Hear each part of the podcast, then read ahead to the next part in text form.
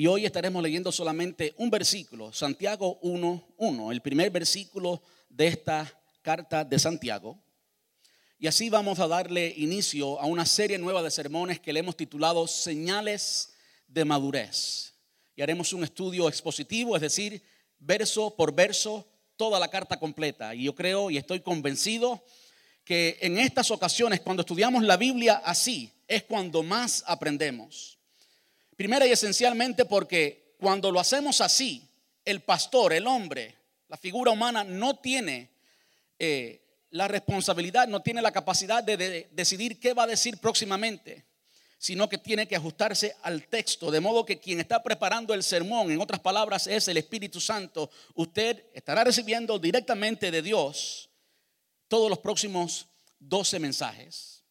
Así que yo les animo a cada uno de los que estamos aquí presentes que en las próximas semanas o en los próximos tres meses estemos aquí presentes para estudiar verso a verso esta carta tan importante que nos lleva a la madurez.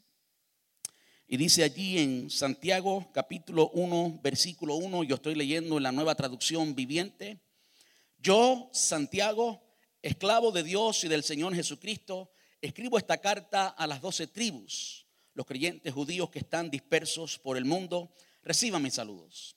Y es simplemente, por supuesto, el primer versículo, la salutación de Santiago a estos sus hermanos que estaban dispersos judíos. Eh, vamos a comenzar por ahí, por el primer versículo. ¿Qué les parece?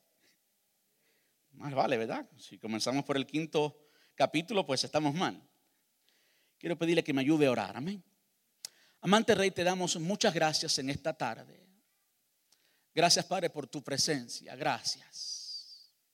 Gracias porque estamos convencidos no solamente que tú habitas en nuestro corazón, que tenemos comunión contigo, Señor, que somos el templo de tu Espíritu Santo, que la deidad habita en nosotros. Gracias por este gran privilegio, gran honor, Señor.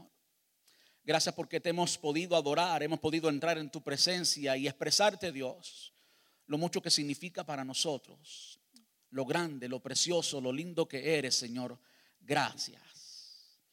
Añoramos, Señor, el día en que estemos eternamente en tu presencia como decía el salmista, simplemente para contemplar tu hermosura y para inquirir allí en tu lugar, en el lugar secreto, Señor. Gracias. Padre, ahora nos disponemos a estudiar tu palabra. Quiero rogarte, Señor, que quites toda insuficiencia de mí en esta tarde, Señor, como el expositor, como el instrumento que tú has de usar, Dios mío. Cualquier cosa que pueda obstaculizar, Señor, que tu propósito sea hecho en esta tarde que tu palabra, Señor, llegue a los corazones, quítalo. En el nombre de Jesús. Te ruego así también que prepares el corazón de cada uno de los presentes, mis hermanos, mis hermanas, Señor. Que quite toda distracción, toda preocupación, toda emoción contraria a lo que tú quieres hablarnos hoy, Señor. Que prepares el terreno de nuestros corazones y, Señor, tu palabra, esa semilla poderosa que siempre produce vida, caiga en un terreno fértil y produzca, Señor, mucho fruto, madurez para tu gloria y para tu honra. En el dulce nombre de tu amado Jesús, muchas gracias, papá. Amén y amén. Puede tomar asiento y gracias. Por supuesto, el tema que comenzamos a tratar y lo vamos a ver repetidamente en todo el en toda la carta de Santiago es madurez.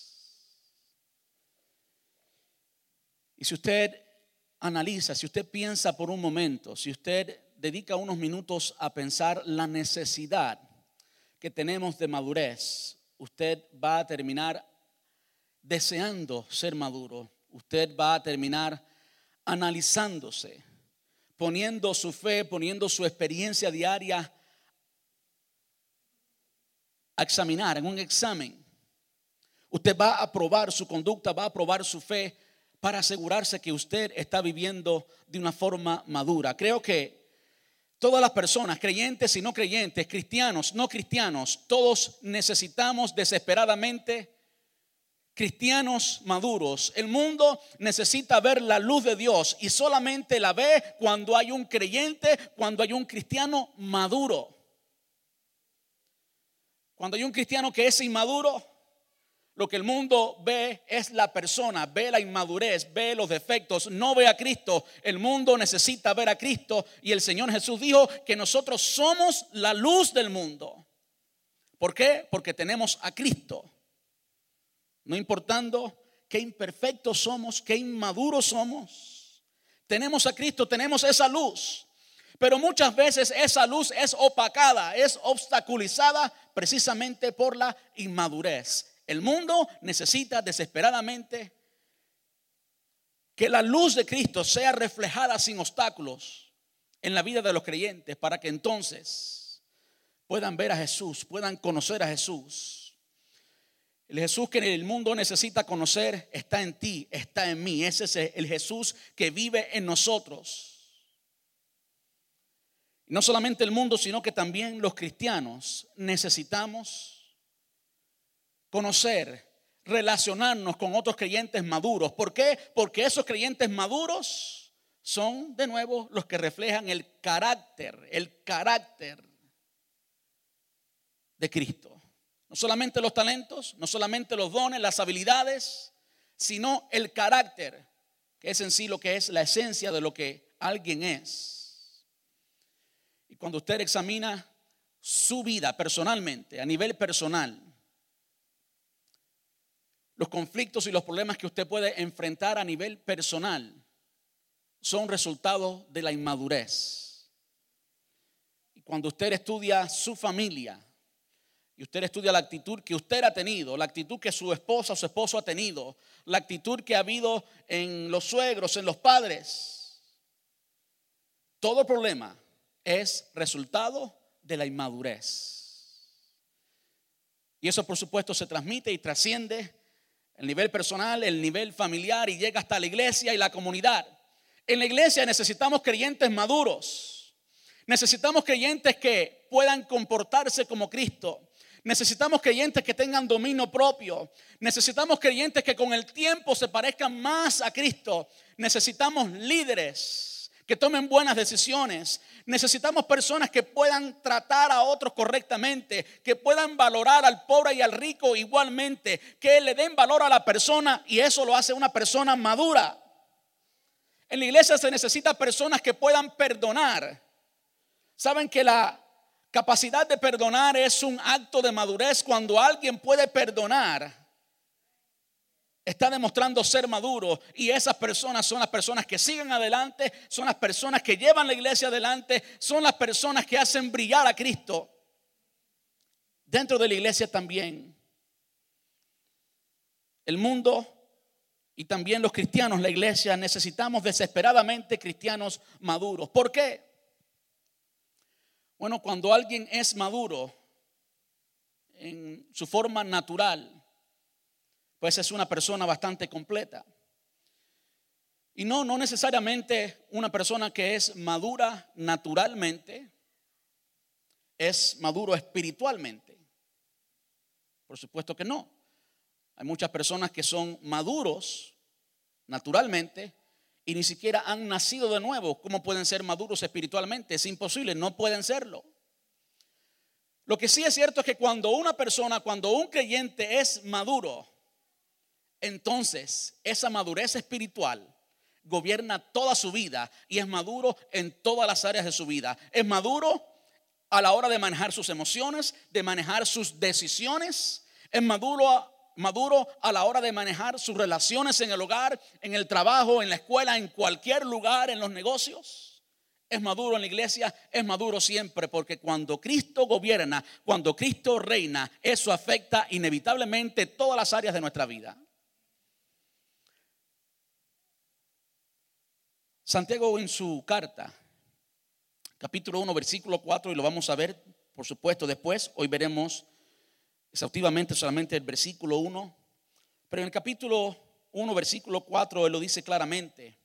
La nueva traducción viviente dice, así que dejen que crezca, y por supuesto se está refiriendo a algo, escuche bien ahora, pues una vez que su constancia se haya desarrollado plenamente, y ahí está el proceso de madurez, que su constancia se haya desarrollado plenamente, serán perfectos y completos y no le faltará nada. A un creyente maduro no le falta qué? Nada. Un creyente maduro está completo. Y la palabra perfecto significa precisamente eso, completo. Entendemos que no llegaremos a la perfección absoluta hasta que nuestra carne sea transformada y tengamos un cuerpo glorificado como el de Cristo después de la resurrección, un cuerpo que no experimente pecado ni dolor. Eventualmente lo tendremos. ¿Cuántos dicen amén? Esa es nuestra esperanza gloriosa. Pero mientras tanto, estamos aquí y si estamos en Cristo, estamos completos. ¿Cuántos dicen amén? Ahora el proceso de madurez es un proceso de que es un proceso en el que la madurez crece o debe crecer, lógicamente, naturalmente, con el tiempo. Lo más lógico, lo más natural es que una persona que lleve 10 años en la iglesia sea más maduro espiritualmente que una persona que se acaba de convertir. Debe ser más maduro, eso es lo natural. Ahora, pero tú y yo conocemos que muchas veces, lamentablemente muchas veces, la realidad es lo contrario.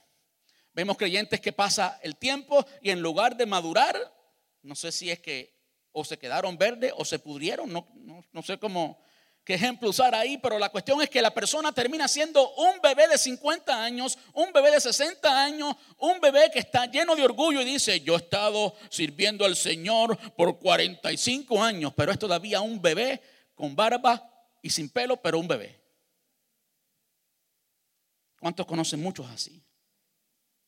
Hay muchos así. Yo quiero hacerle algunas preguntas para que usted y yo meditemos, para que usted y yo razonemos. Y son preguntas personales. Porque es muy fácil hacerle la pregunta a otra persona y cuestionar a otra persona. Pero los maduros, antes de preguntarle a otro, se preguntan a sí mismos. Preguntas son, ¿conoce usted alguno, alguna de estas personas inmaduras? Más personal ahora, ¿es usted uno de ellos? ¿Cómo podría evitar convertirse en uno de ellos? ¿Por qué? Cabe la posibilidad que usted haya alcanzado cierto nivel de madurez y que la pierda. Usted sabe que en el mundo natural, físicamente, eso es imposible, ¿verdad? Eh, hoy en día hay muchas cosas que se están haciendo para rejuvenecer. Oiga, y por más que se haga, la palabra dice que este cuerpo se va desgastando de día en día y eso no hay quien lo vire para atrás. Yo voy a tener arrugas en un momento y canas, ya tengo muchas. ¿eh? Pero espiritualmente no es así. Espiritualmente no es así. Cuando alguien llega a cierto nivel de madurez, si deja de practicar ciertas cosas, si deja de tener una disciplina necesaria, regresa y comienza a ser un bebé espiritual de nuevo. Por eso que usted conoce personas que han llegado incluso hasta cierto nivel ministerial. Y en un momento todo el mundo lo conocía como, wow, un excelente creyente de testimonio. Y años después uno conoce a la persona. ¿Y qué pasó?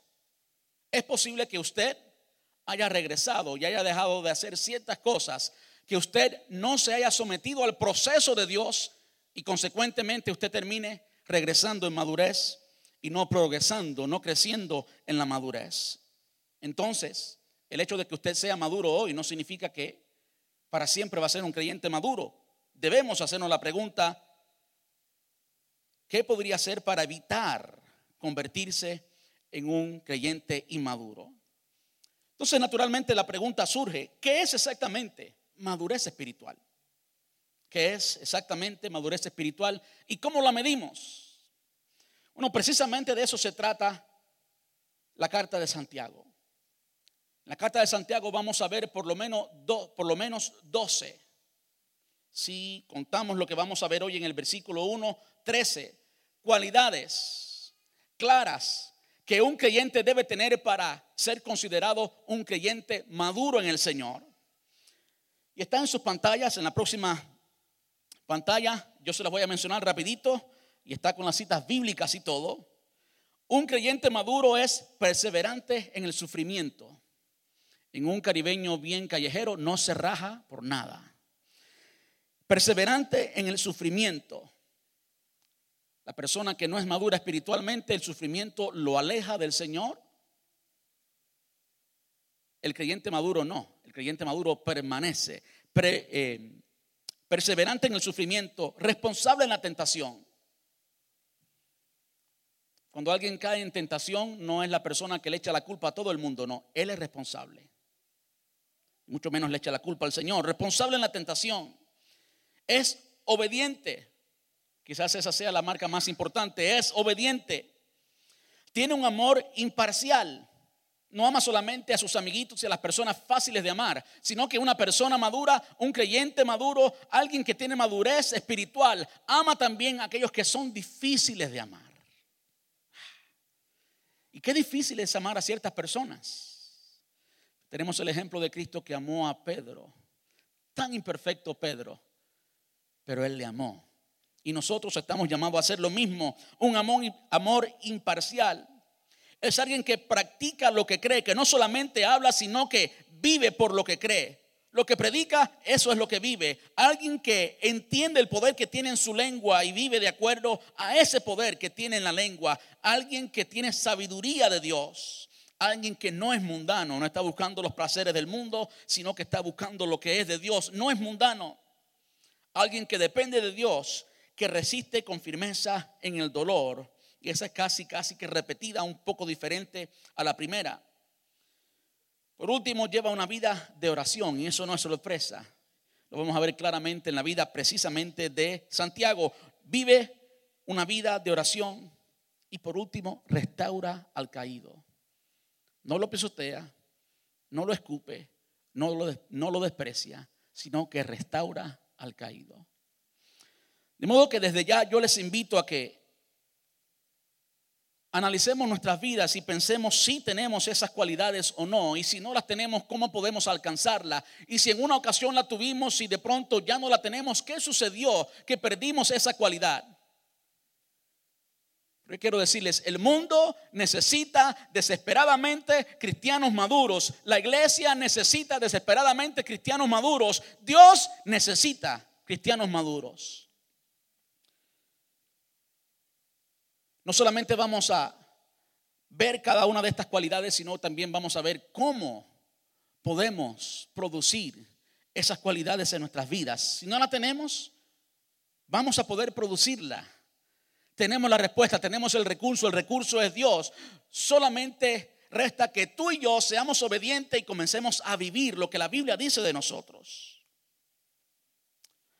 Ahora, hay algo que para mí, cuando miro a, la carta de Santiago y miro el tema de la madurez, hay algo que es clave. Y esto que es clave es simplemente la veracidad de lo que creemos. Cuando usted analiza la fe cristiana, hay muchas cosas que se dicen fácilmente de la boca para afuera. Para usar la más común, hola hermano, hermana, hermano, hermana. Si usted ha sido cristiano por mucho tiempo, es posible que usted le haya dicho hermano y hermana a Pepito y a todo el mundo, hermano y hermana. Pero a veces no pensamos en lo que decimos, hermano y hermana. Y sí, debemos llamarnos hermanos y hermanas porque es lo que somos en el Señor, pero ahora tenemos que vivir como hermanos y hermanas. Si yo no sé cómo usted vivía con su hermano, con su hermana. Yo era un hermano un poquito malcriado, yo era un hermano un poquito difícil de amar. Y cuando mi hermano se portaba mal, yo cogía una piedra y le rompía la cabeza. Recuerdo pequeño, estaba en una de esas travesuras y mi papá me vio dándole con una piedra a mi hermano en la cabeza. Así de malo era el pastor.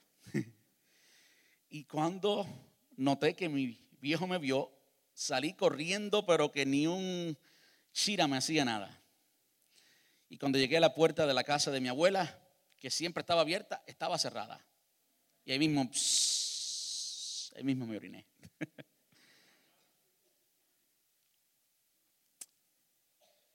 Se trata de creer verdaderamente lo que profesamos. Creer verdaderamente que usted es libre de pecado. Creer verdaderamente que Jesús murió por ti y que viene por ti y que en un día, que un día vamos a tener un cuerpo glorificado. Creer eso verdaderamente.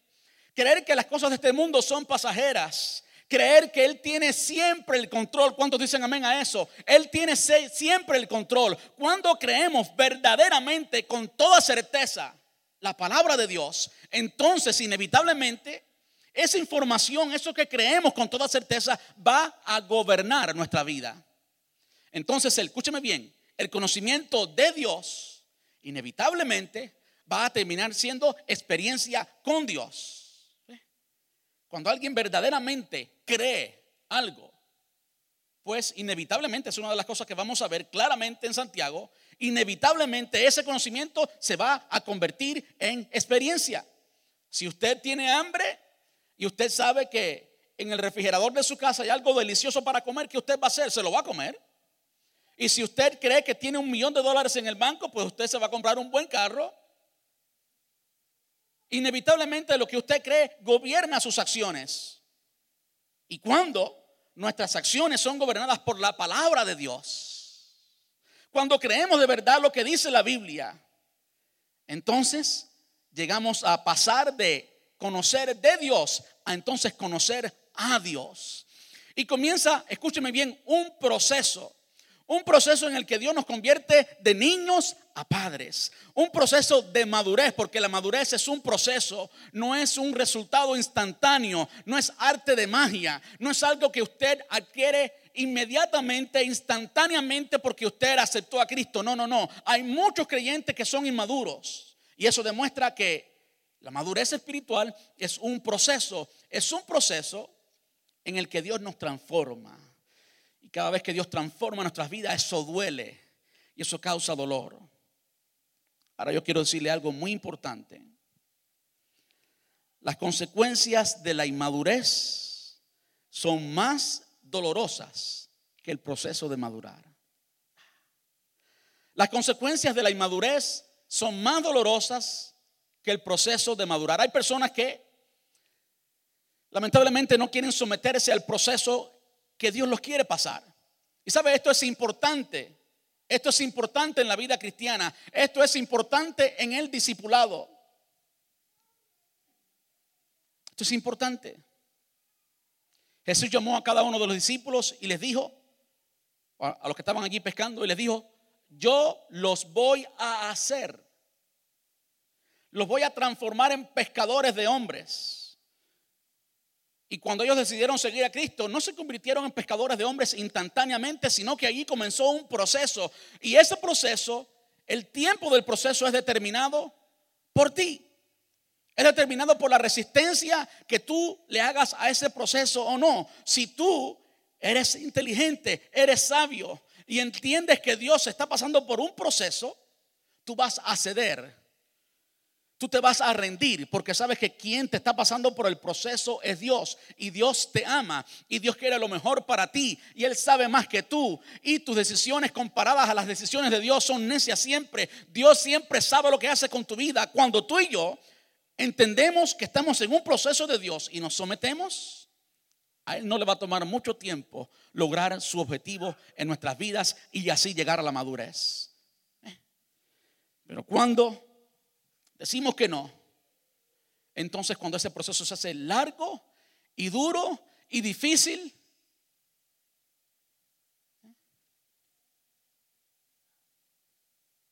todas las pruebas y las luchas, como vamos a ver el domingo próximo, son un, escúcheme bien, un regalo, un buen regalo.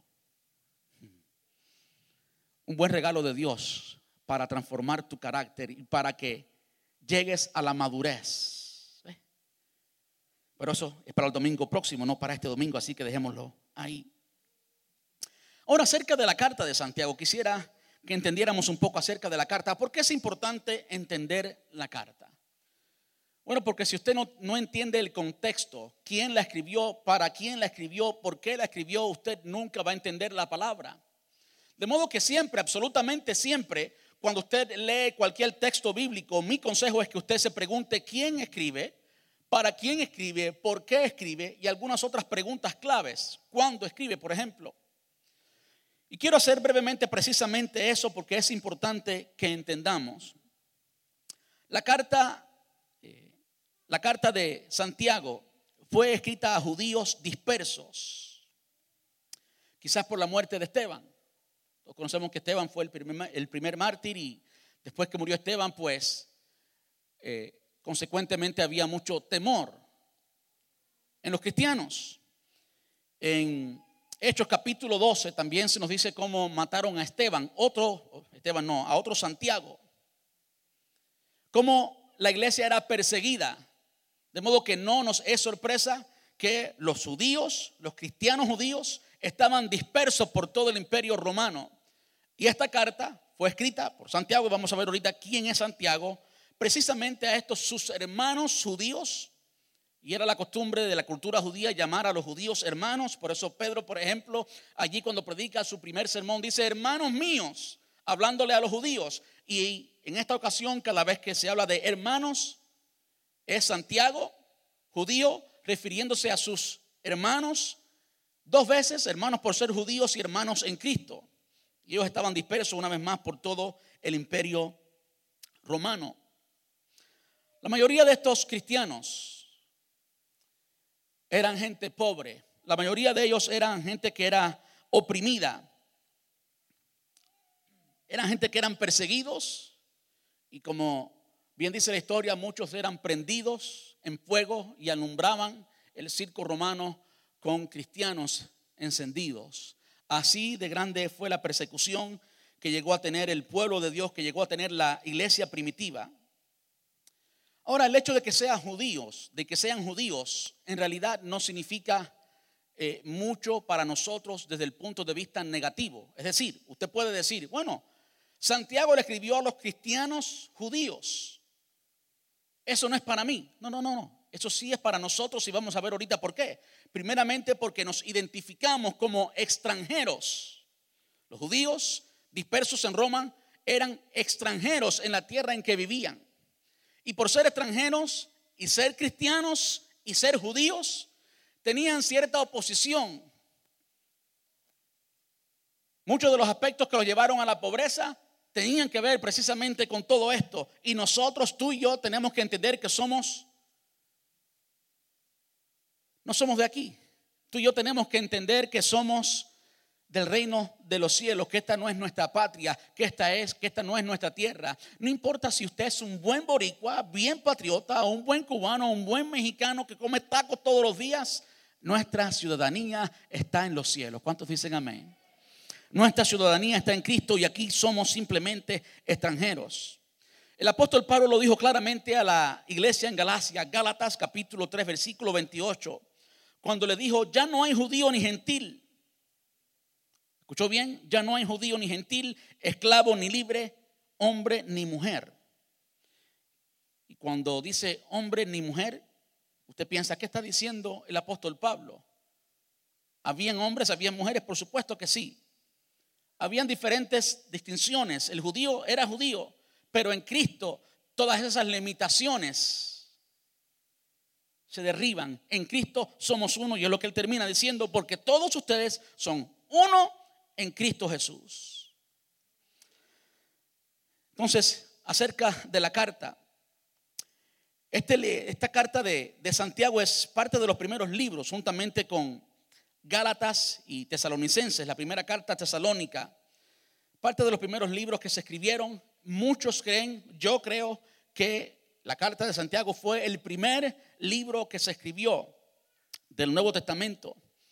Santiago es el libro de sabiduría del Nuevo Testamento. Y esto lo vemos en su gramática, en, su sintaxis, literaria. Santiago es muy parecido al libro de Proverbios y Eclesiastés. Es por eso que cuando usted estudia Santiago, muchas veces usted puede quedar como que en el aire. Está hablando de un tema, inmediatamente comienza a hablar de otro tema. Él no está explicando mucho, Santiago da una orden y de hecho Santiago no da sugerencias. Lo que Santiago da son simplemente órdenes. Santiago en su carta cita más de 20 veces el sermón del monte y es por eso que hay mucha similitud entre los mandatos que el Señor dio en su primer sermón, el sermón del monte y la carta de Santiago. Santiago tiene de tiene más de 40 alusiones al Antiguo Testamento. El hombre nos habló solamente cinco capítulos o nos escribió solamente cinco capítulos, por supuesto, inspirado por el Espíritu Santo, no por su voluntad, pero allí nos habló concisamente, al punto, directo al punto, como, eh, como es titulado nuestro programa radial, que no está en el aire ahora, dímelo claro, así era Santiago, claramente decía lo que tenía que decirte, era una orden y punto. Algo que también caracteriza a Santiago es que todo lo que él hace le da un énfasis práctico. Él no está interesado en discutir eh, conceptos teológicos ni filosóficos, no, no, él no está interesado en el gnosis, en el conocimiento, él está interesado en la experiencia, en que el creyente ponga en práctica el consejo bíblico, que el creyente viva la palabra de Dios. Eso es el libro de Santiago. Y allí en el capítulo 1, versículo 1, pues el autor dice, yo, Santiago, esclavo de Dios y del Señor Jesucristo, escribo esta carta a las doce tribus, los creyentes judíos que están dispersos por el mundo, reciban mis saludos. Primero, Santiago es eh, la forma moderna en aquel entonces, y la forma griega también, del nombre eh, hebreo de Jacob. Y claro, cuando usted lo escucha en español, Santiago y Jacob, como que usted dice, no, hay ninguna relación ahí. Pero cuando usted lo lee en inglés, usted ve un poquito más de relación. James and Jacob. De modo que usted comienza a relacionar enseguida. Santiago es la forma moderna para aquel entonces del nombre hebreo Jacob, el padre de la nación de Israel. Y consecuentemente había muchas personas, lo vemos claramente, en el Nuevo Testamento, había muchas personas llamadas Santiago. Hay cuatro Santiagos en el Nuevo Testamento. Yo quiero repasar bien rapidito cuáles son ellos, de modo que entendamos claramente quién era el autor de esta carta. Es importante esto. Es importante que cuando usted hable y le hable a otra persona y cuando usted crea, crea con solidez. Saben que hay muchas cosas, a pesar de 34 años en el Evangelio, hay muchas cosas que yo todavía eh, hay ciertas áreas oscuras que yo, yo todavía no tengo mis anclas bien profundas. Porque yo personalmente no he separado el tiempo para sentarme y dedicarle 10, 15, 20 horas de estudio ininterrumpido a esos temas, temas oscuros estoy hablando. Por supuesto, mi doctrina está clara, no, no tiene que preocuparse. La doctrina básica está muy clara, pero el apóstol Pablo dijo que ahora vemos por espejo, oscuramente. Y hay muchas personas un poco arrogantes que creen tener la última revelación, una revelación personal y entender con absoluta claridad todo el texto bíblico. Entonces, ¿qué? ¿Pablo se equivocó? No, Pablo no se equivocó. Pero hay ciertas cosas en, las que yo medito y pienso y analizo.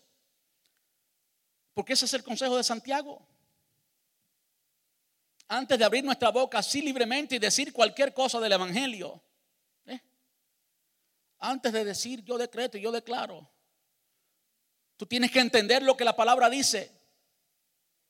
Antes de hablar cualquier verdad del Evangelio, tenemos que entender lo que la palabra dice y Santiago nos anima a eso. Tenemos que entender quién era Santiago. Y hay cuatro Santiagos en la palabra, en el Nuevo Testamento. El primero es Santiago, hijo de Zebedeo, hermano de Juan. Y usted lo puede identificar rápidamente, era uno de los pescadores amigos de Pedro, amigos de pesca de Pedro, los primeros discípulos a quien el Señor llama en Mateo capítulo 4, versículos desde el 17 hasta el 22. No lo vamos a leer ahora, pero ahí está la cita si usted quiere estudiarlo y revisarlo. Santiago, hijo de Zebedeo, hermano de Juan. Jesús personalmente les nombró a estos dos hermanos los hijos del trueno, porque eran muy volátiles. Se enojaban muy rápido, eran demasiado alegres a veces y cuando lloraban, pues lloraban a perreta. Eran gente volátil, gente de mecha corta, le dicen por ahí. Así eran Santiago, hijos de Zebedeo, hermano de Juan. Pero este Santiago muere en el año 44. Y lo vemos allí en Hechos capítulo 12, cuando nos dice claramente cuando este Santiago precisamente muere. De modo que este hombre no fue el autor del libro eh, o de la carta de Santiago. Tenemos otro Santiago y es Santiago, el padre de Judas, el discípulo. No Judas el Iscariote, sino otro Judas. Y ese otro Judas tiene también una carta. también allí en el Nuevo Testamento. Su padre también se llamaba Santiago. Vemos referencia a él en Lucas 6, 16 y este tampoco es, no hay ninguna indicación que este hombre haya sido el autor de la carta de Santiago. Nos quedaría por último la única opción y es Santiago, el medio hermano de Jesús. Y digo medio hermano porque Jesús fue nacido del Espíritu Santo, no de José, de modo que todos los hermanos que la Biblia nos dice que tuvo Jesús fueron medios hermanos. Y yo quisiera tomar unos minutos para revisar, escuche bien, que es bueno que entendamos todo esto, para que entender para entender el recurso, de dónde viene, cuál fue el instrumento que Dios usó para hablarnos de madurez. Santiago. Yo quisiera revisar, brevemente cuál fue el proceso de madurez de Santiago. Primero vemos que la familia de Jesús, incluyendo a Santiago, no creían en el Señor. Y de nuevo esto prueba, esto comprueba una vez más que todas las historias que están en los libros apócrifos y aquellas que no están en el canon de nuestra Biblia no son inspiradas por el Espíritu Santo. Porque si ellos hubieran estado expuestos a 33 o 30 años, perdón, de milagros de Jesús, muy posiblemente hubieran creído después de 30 años. Cuando Jesús comienza su ministerio público, el Evangelio de Juan nos dice que él hizo su primer milagro cuando transformó el agua en vino en las bodas de Caná. Su familia, sus hermanos no creían en él.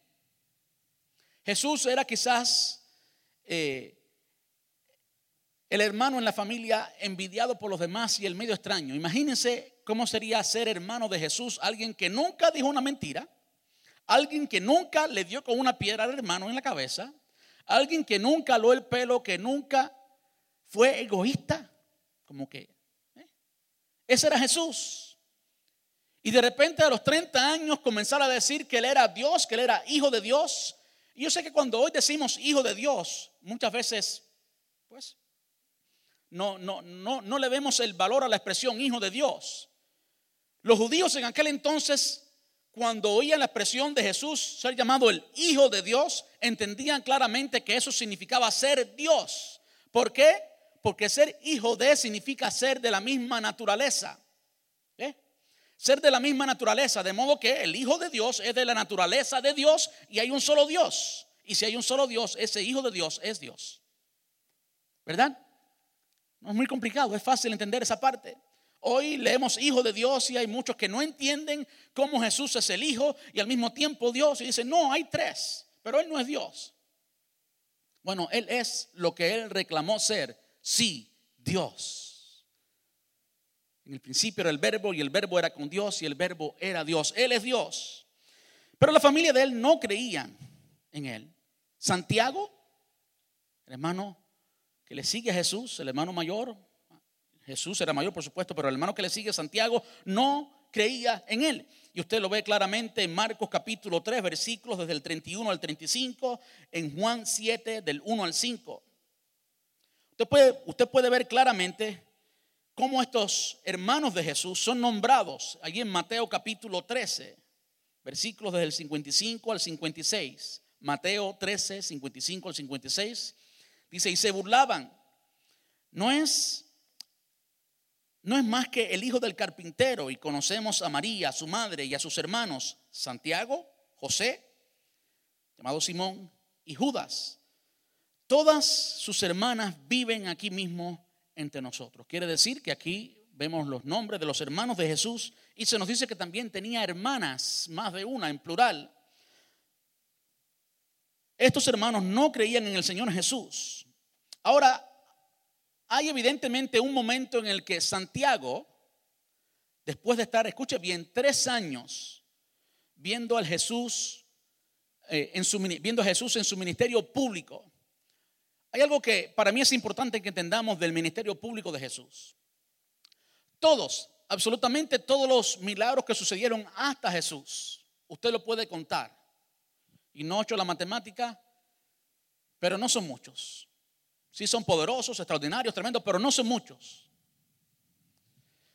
Cuando Jesús vino, en tres años, hizo tantos milagros que Juan al terminar su evangelio, capítulo 21 de Juan nos dice que si se escribieran todos los milagros que Jesús hizo, los libros de aquel entonces no alcanzarían. Hubo una explosión de milagros de todo tipo, extraordinaria, algo nunca antes visto, algo nunca antes visto. Y si después es visto más, es porque Jesús se multiplicó en 12 y esos 12 en 120 y después en 5 mil y así creció la iglesia, de modo que no era solamente un cuerpo humano, sino miles de creyentes llenos del poder del Espíritu Santo para mostrar el poder de Cristo. Pero en ese tiempo, en los tres años que Jesús estuvo en su ministerio público, hubo una explosión de milagros como nunca antes, como nunca antes. Ahora piense conmigo las tantas cosas a las que estuvo expuesta, expuesta Santiago los milagros, la sabiduría de Jesús. Tres años. como que le tomó mucho tiempo madurar. Y simplemente con entender eso, ya usted y yo nos llenamos de esperanza. Lleva tres años en el Evangelio mi esposo, mi esposa, y todavía sigue tan cabeciduro como antes. ¿Eh? ¿Mm? Bueno, ¿y cuántos milagros ha visto? ¿Y cuánta sabiduría ha visto en la casa? No sé, a veces, tú sabes. Santiago, tres años con el Señor, viendo absoluta perfección, oyendo absoluta sabiduría directamente de Dios, viendo milagros todos los días, o no todos los días, pero viendo muchos milagros, y todavía no creer en el Señor. Como que estaba menos, menos un millón, no estaba ni en cero, no, estaba menos un millón, estaba el hombre incrédulo, era duro. Pero cuando Dios comienza algo, Dios lo termina. Para Dios no hay nada imposible.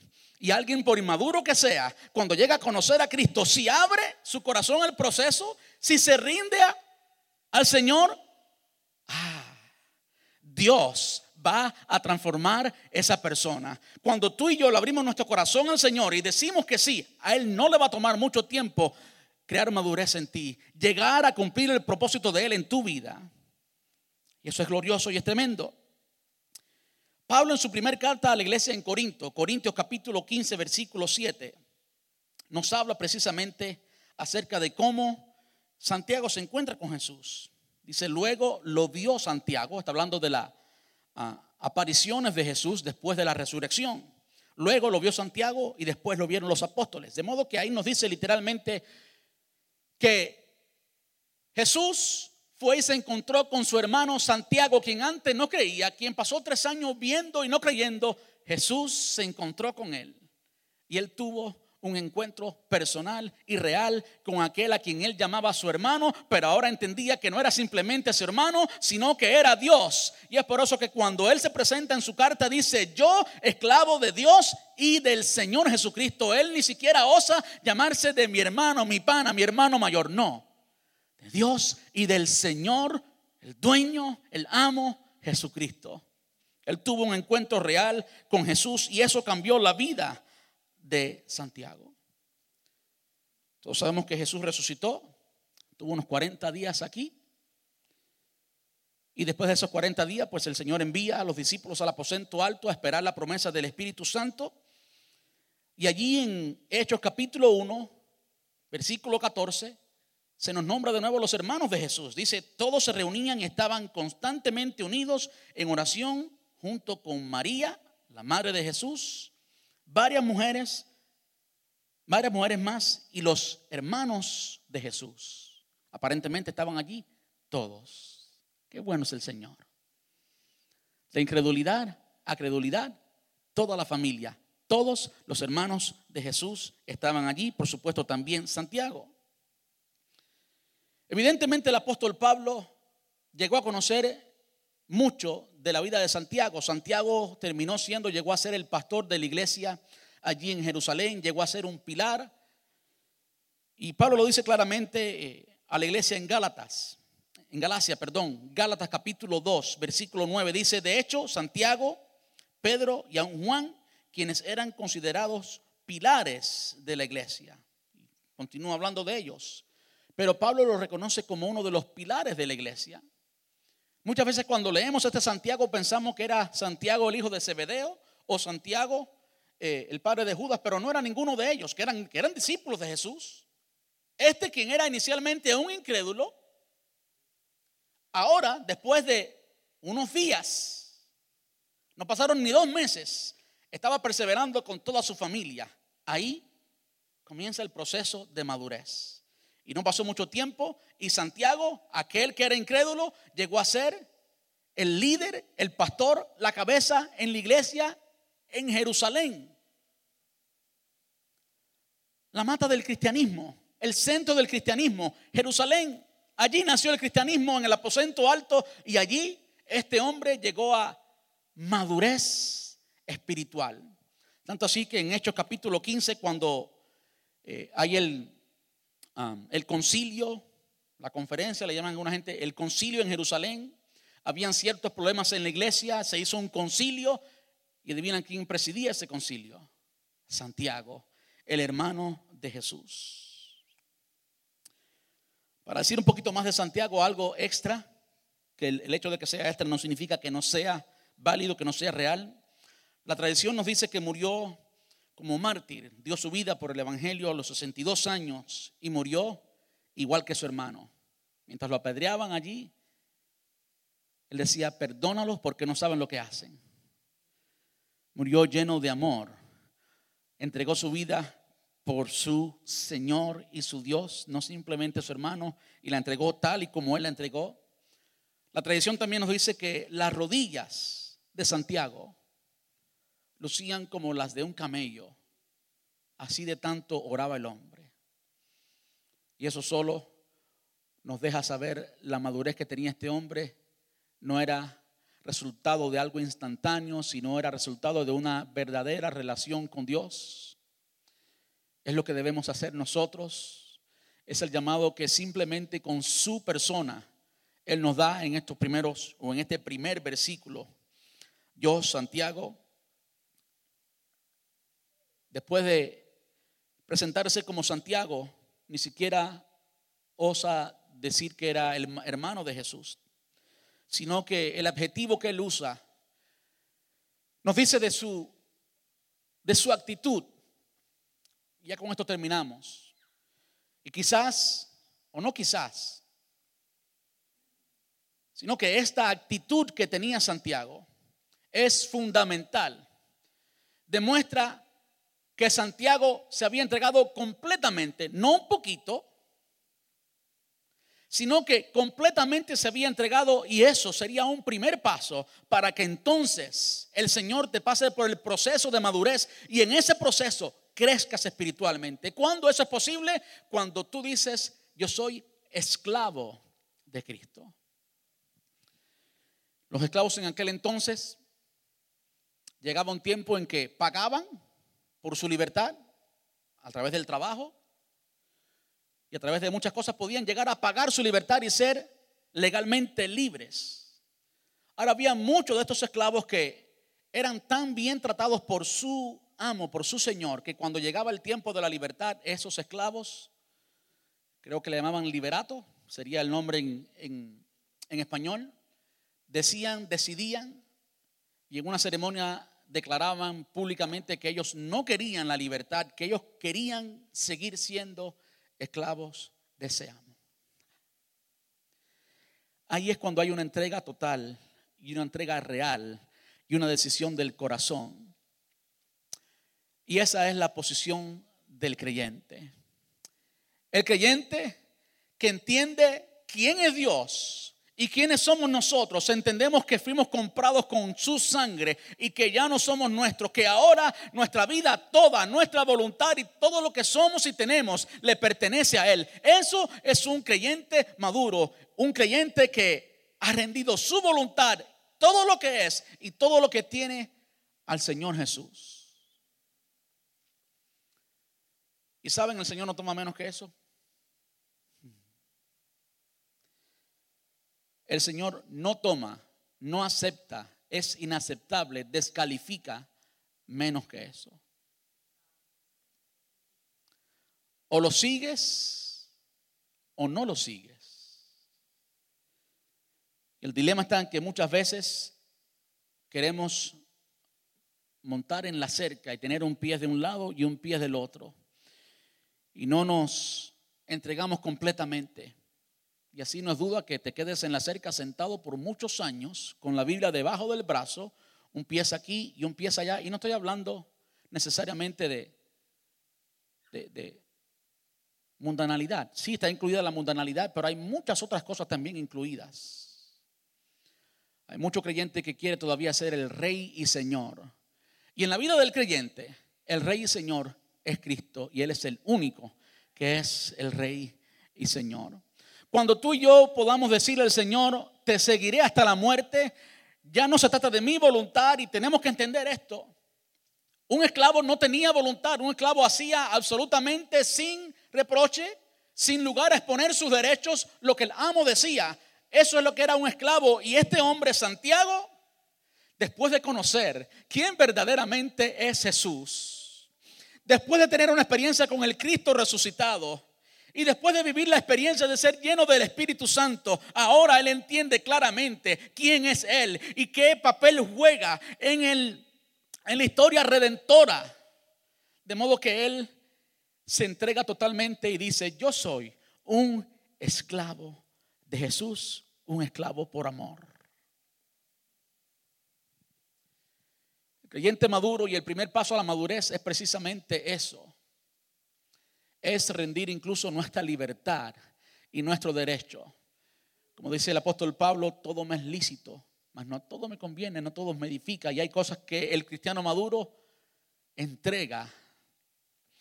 Como muchas veces dando consejería, todo el mundo quiere ganar en los conflictos matrimoniales, en los conflictos personales de cualquier tipo, incluyendo los de la iglesia, todo el mundo quiere ganar, nadie quiere perder. Y muchas veces mi consejo es, pierde para que perdiendo ganes. ¿Cuántos dicen amén? Vamos a estar puestos en pie.